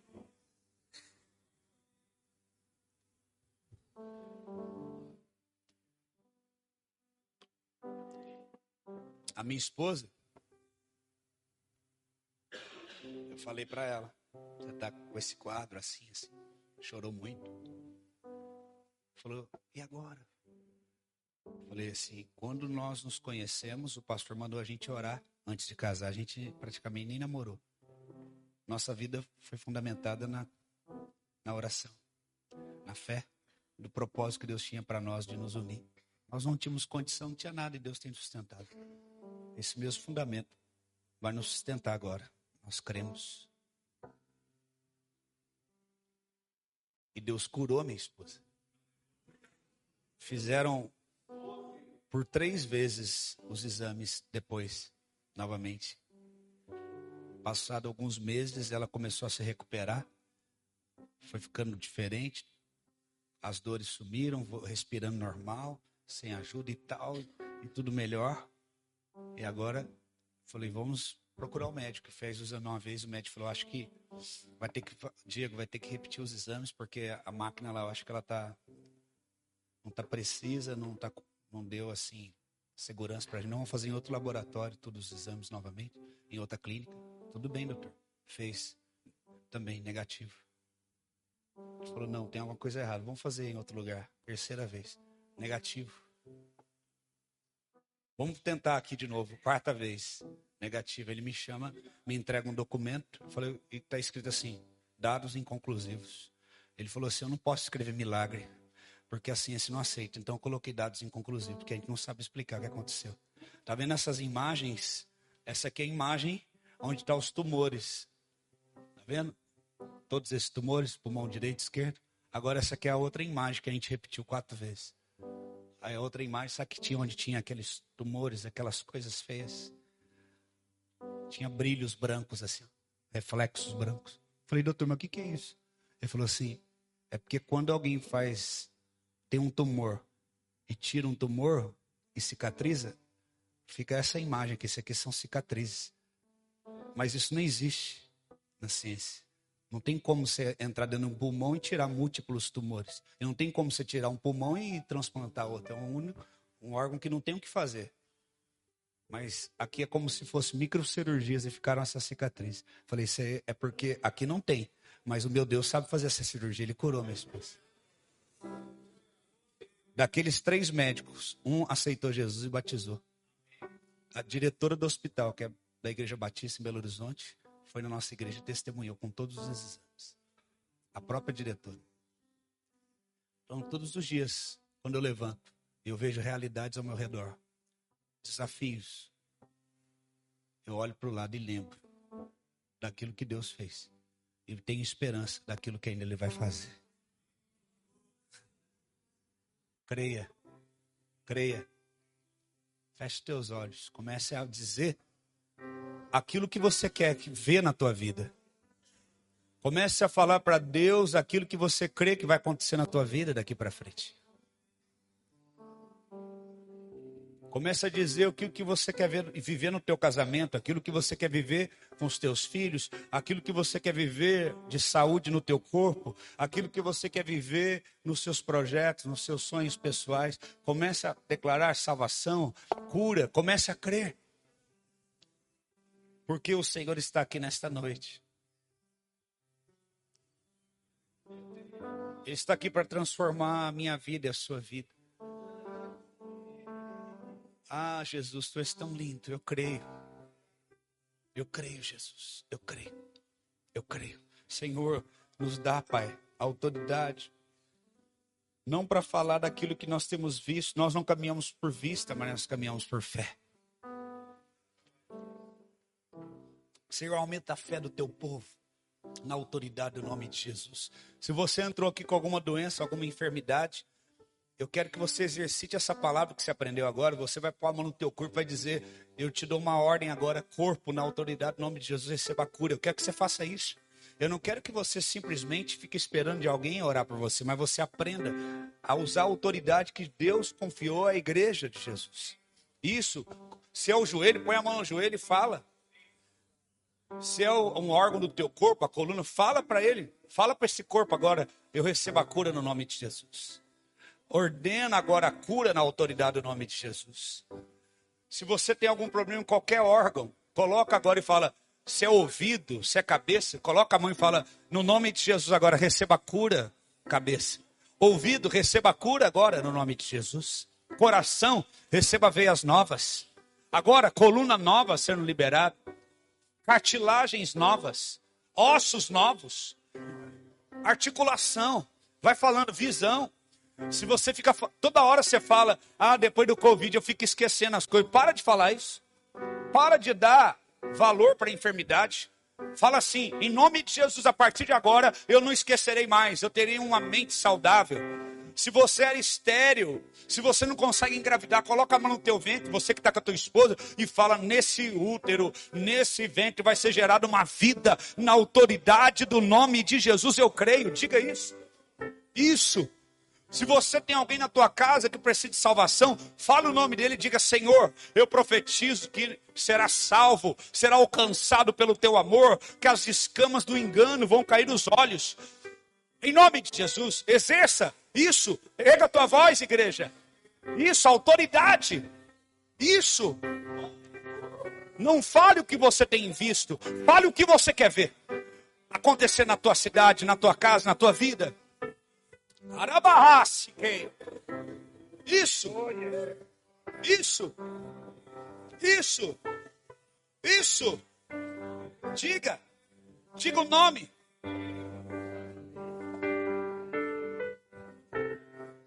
Receba cura. Receba vida. Receba a libertação. Receba o renovo. Receba de Deus hoje.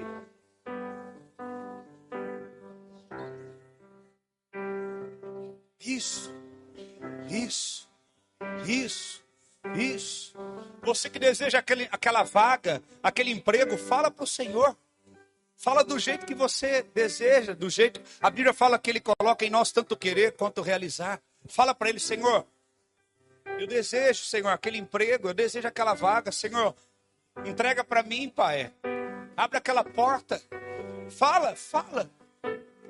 Pede para o Senhor. Isso, isso, isso, com fé, com fé. Eu creio que daqui três meses, muitos aqui vão dar testemunhas aqui nessa igreja. Em 90 dias haverá chuvas de testemunhos aqui, pastor. Isso, isso, profetize. Profetize, você é uma profeta do Senhor. Você é um profeta do Senhor. Isso. Você que tinha reumatismo, receba a cura no teu sangue. Você que estava com dor nas juntas. Oh, fibromialgia, receba cura agora. Tem alguém aqui que toda vez fala, eu tenho fibromialgia, por isso que quando eu fico assim eu tenho dor no corpo. Você sempre fala isso, o Senhor está falando, nunca mais diga isso. Você não tem fibromialgia, você tem um corpo sarado agora. A partir desse momento eu te digo, nunca mais fibromialgia. Você não vai usar essa doença para você chamar a atenção de ninguém, porque você não é carente, você tem o amor do Pai. Receba a cura agora em nome de Jesus. Receba. Seja impactado pelo poder de Deus. Seja impactado pela glória de Deus. Agora, sopra Espírito Santo. Sim, uma nova fé sendo reavivada dentro de você. Seja fortalecido. Você vai viver o projeto de Deus. Você vai viver os planos de Deus. Isso, continue falando.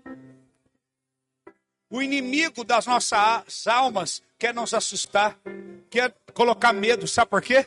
Para a gente usar a boca e falar o que a gente está sentindo. Não diga o que você sente. Diga aquilo que você crê. Diga aquilo que a palavra diz. Diga aquilo que você crê. Isso. Todos os dias, quando eu me levanto e deparo com um desafio, eu olho para minha esposa e eu lembro: o Senhor cura o câncer. O Senhor é o Deus que dá vida. O Senhor é o Deus que restaura. O Senhor é o Deus que muda decretos. O Senhor é um Deus provedor. O Senhor é um Deus bom. O Senhor é um Deus que cuida. O Senhor é o Senhor que livra da morte. Tu és bom. Tu és bom. Tu és bom. Tu és bom. Isso, fale, fale, fale. Diga. Diga. Você que tinha medo, não vai ter mais. Você que tinha insônia, não terá mais. Diga, diga.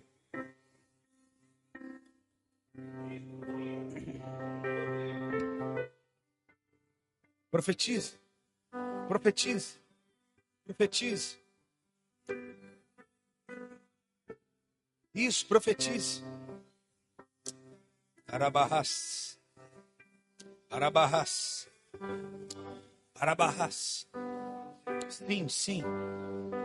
Arabarras. Mais, mais, mais. Mais. Mais.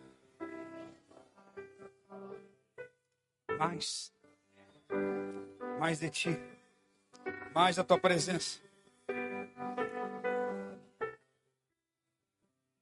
Arabaçu.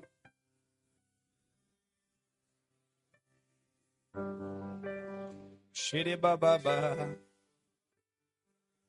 Santo, santo, santo, santo, santo, santo, santo, santo, santo, santo. E santo, santo, santo é o Senhor. Isso, continue orando. Mais, não se canse, não se canse. Mais, mais, mais. Isso. Sim, sim. Mais, mais de ti, mais da tua presença, mais, mais da tua glória, mais mais da tua presença, mais paz, mais alegria, cura, cura, cura, cura, cura, cura, cura, libertação, as cadeias estão sendo quebradas. Ei, você que estava preso por cadeias, estão sendo quebradas as cadeias do medo, da tristeza, cadeias emocionais, correntes que te prendiam. Sabe aquele maior medo que você tinha? Deus está tirando agora e está te dando fé, coragem para ir até o fim. Você não vai retroceder. Isso, isso, abre os teus lábios. Diga para o monte: pega-te, lança. Mais. Isso, mais. Profeta, profetize. Mais.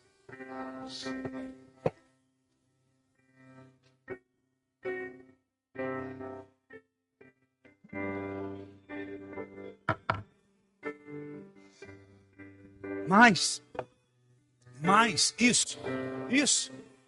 Deus vai restaurar o teu amor pelo teu cônjuge. Mais. Pede perdão. Pede perdão. Talvez você falou, não, continuar assim, isso aqui não vai dar certo, esse casamento vai acabar. Não, está cancelada essa palavra em nome de Jesus. O Senhor vai renovar esse casamento, o Senhor vai renovar essa aliança, o Senhor vai renovar essa relação, o Senhor vai renovar o teu amor por ele, dele por ela, como se fosse uma lua de mel nova. É tudo novo, é tudo novo, é tudo novo. É o extraordinário de Deus. Toda maldição está sendo quebrada. Espíritos familiares vão embora. Deixa o povo livre. Onde o Espírito de Deus está, ali a liberdade. Cadeias estão sendo quebradas, cadeias estão sendo despedaçadas. Se um dia você, o Espírito Santo mandou dizer de novo, nem que seja por ignorância, um dia você virou e falou: Ah, se não der certo, cada um vai para um canto, acaba isso aqui. Vira e fala assim: Eu cancelo. Fala para o teu cônjuge: Eu cancelo essa palavra. Eu vou com você até o fim. Me, me perdoa, Espírito Santo, me perdoa. E fala: Eu vou até o fim. A nossa aliança não vai se quebrar. Diga, diga o que você quer viver. Diga. Não tenha vergonha, não tenha orgulho. Diga. Cancele essas palavras. Porque a Bíblia diz que tudo que ligar na terra é ligado no céu, mas a Bíblia também diz que tudo que desligar na terra é desligado no céu. Tem palavras que você tem que desligar. Tem palavras que você vai desligar. Às vezes você fala assim: é, comigo tudo é mais difícil. Para de falar isso. Para de falar isso. Você tem que falar assim: eu vou viver o plano de Deus. Eu vou viver o propósito de Deus. Tudo coopera para aquele que espera no Senhor. Os planos de Deus não podem ser frustrados. Deus vai cooperar, vai colaborar para que o propósito se cumpra. Para de falar que tudo para você é mais difícil. Para de aceitar o vitimismo. Para de aceitar ser um Zé Ninguém. Deus quer mudar a tua sorte. Deus quer mudar a tua história. Deus quer mudar a tua vida. Deus quer mudar o teu cativeiro. Você tem que estar inconformada, inconformado com a condição que você está vivendo e dizer: chega! Chega! Começa um novo tempo, começa uma nova estação. Nós estamos no meio do ano, começou uma nova estação na terra e assim também começou uma nova estação no céu. E eu vou te dizer, nós estamos na metade do ano, sabe o que significa? Que o mesmo tanto que você gasta para voltar e desistir, é o mesmo tanto que falta para você chegar e completar a carreira. Então vai até o fim, não desista, seja fortalecida, seja fortalecido. Ei, porque ele multiplica as forças daquele que não tem nenhum vigor. Ei, você vai completar a carreira que lhe foi proposta. Alabarras. O Espírito de Deus está aqui. Alai que rabacica. Manasse. É. Sim, Deus. Sopra o teu vento sobre o teu povo. Sopra o teu vento sobre a tua igreja. Vento do Espírito Santo. Vento que vem dos quatro cantos. Sopra sobre cada um. Sim, Deus. Sim, Deus. Sim, Deus. Seja cheia, seja cheia do poder de Deus.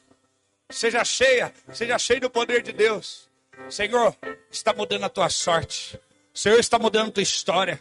Senhor está quebrando todo o cativeiro.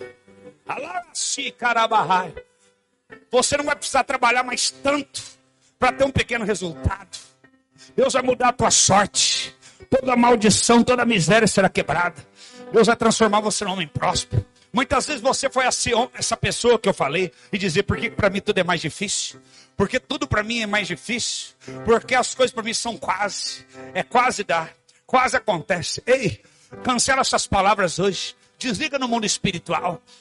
Saia da zona do vítima, do vitimismo e entra ei, como filho conquistador de Deus. Deus está mudando tua mentalidade, teu coração, teu íntimo tirando uma mentalidade de escravo de ser para filho, para receber uma herança. O Senhor está mudando a tua sorte. Ei, aqueles que esperam no Senhor subirão como asas de águia, correrão, não se cansarão. Você estava disposto a desistir? Alabaçu, não estabeleça para você um objetivo pequeno que seja mais fácil de alcançar.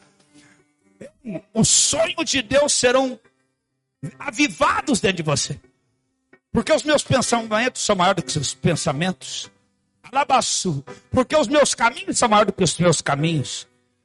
Eu que pensamentos que têm a vosso respeito, pensamentos de paz e não de mal, para te dar um futuro que você deseja. Ei, por que, que você pensa mal a teu respeito? Eu penso bem a teu respeito. Eu tenho pensamentos de paz a teu respeito. Para de depreciar você. Para de diminuir você. Sou eu teu pai, sou eu teu Deus, eu te curo, eu te saro, eu te restauro e te dou hoje um futuro próspero, abençoado na alma, na mentalidade, no corpo no espírito. Toda palavra de maldição contra a tua vida hoje seja cancelada. E nós, como pais de destino, liberamos uma palavra de vida, restauração, de provisão, de prosperidade, de bênção sobre ti. Ore por ele. Assim como imagina em tua alma, assim será. A alma próspera prosperará. Deus está mudando decretos, sentenças. Deus está mudando a tua vida hoje. Porque a mudança começa por aquilo que não se vê. A mudança começa no plano espiritual para depois materializar no natural. Sopra, sopra espírito. Sopra uma unção criativa. Sopra o teu espírito aqui. Aviva o teu povo. Toca eles com tua glória. Toca eles com teu poder. Sim, Espírito Santo.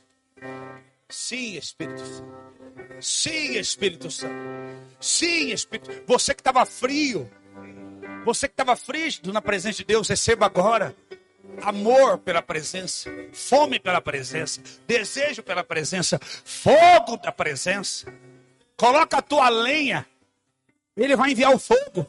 Coloca a tua vida como oferta, e o fogo vai descer sobre o altar. E o fogo não se apagará nunca mais. Nunca mais. Todas as circunstâncias que assolaram.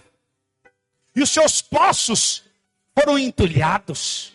Mas nós agora, pelo poder do Espírito Santo, arrancamos todo o entulho da alma, todo o entulho da mentalidade racional. Arrancamos do íntimo agora e chamamos para fora agora esse rio que estava retido aí dentro. Ele começa a fluir e começa a ter vida dentro de você, filha.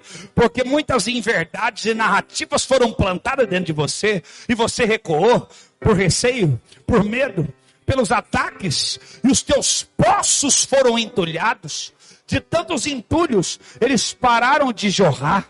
Mas hoje ele volta a jorrar. Eu estou arrancando aqui os entulhos.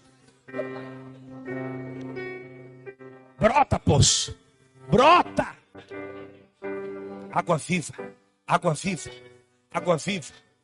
Isso, continue orando. Continue buscando. O Espírito de Deus está aqui.